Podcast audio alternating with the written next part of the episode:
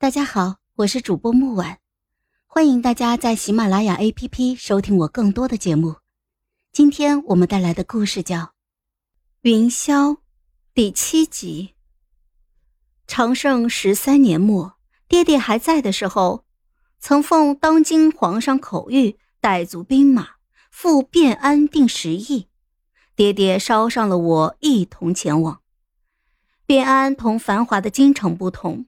不能从城门口一眼看到高耸入云的山崎寺佛塔，城内也无瓷砖砌瓦堆叠，朱红门炼金所，排排列列的侍卫来回巡视，叫人瞧一眼便心生敬畏的皇宫。青砖黛瓦，便安身处江南水地，与天子脚下恢宏的皇城不同。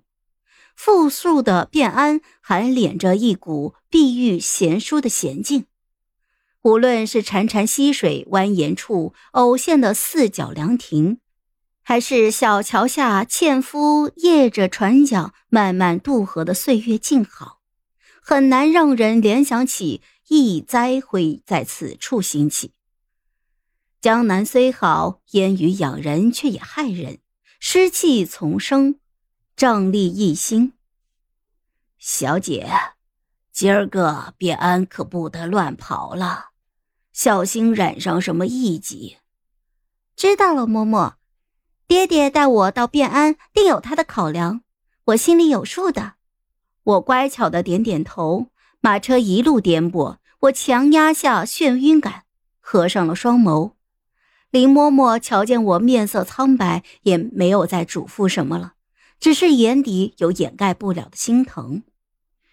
哎，别家姑娘这个年纪都骄纵活泼，偏生小姐这般安静懂事儿。老奴这些年带着，觉得小姐便不同于其他的孩子，到底少了娘带着的孩子早熟啊。哎呀，老爷也不知是作何想的。平日里教小姐功课严厉不说，还要带着小姐出来受这苦。若是长公主还在，唉。林嬷嬷连连叹气，这般颠簸，到底还是叫我吃不消。不一会儿，便倚靠着马车睡了过去。我从未见过我那身为大周长公主的娘亲，哪怕是画像也无。他在生我时因血崩而死，间谍情深的太傅公主恩爱两不疑，在大周传颂为一段佳话。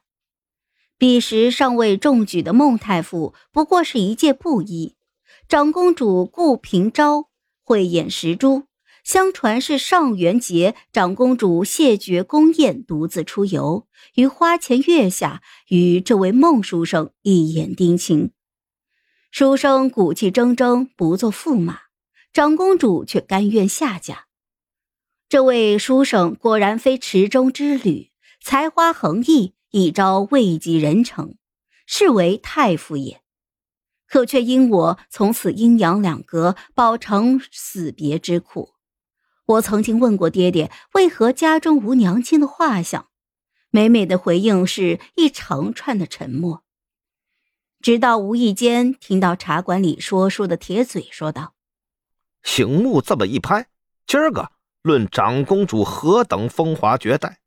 且说那长公主香消玉殒，也同万千深闺怨妇截然不同。一句而后身死，何故存像共追忆？自个儿烧了自个儿的画像。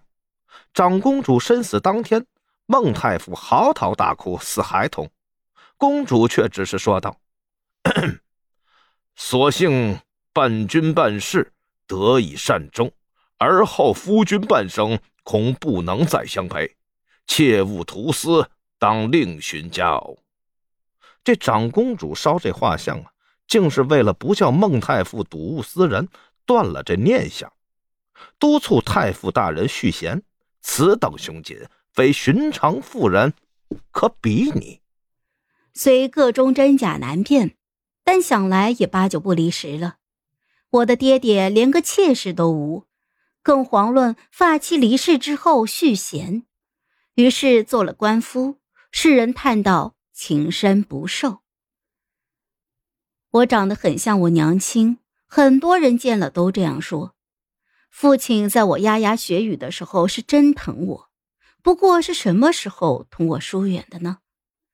好像是我正梳着羊角辫的时候，无意之间跑进了爹爹的书房，拿起了一根鸭簪。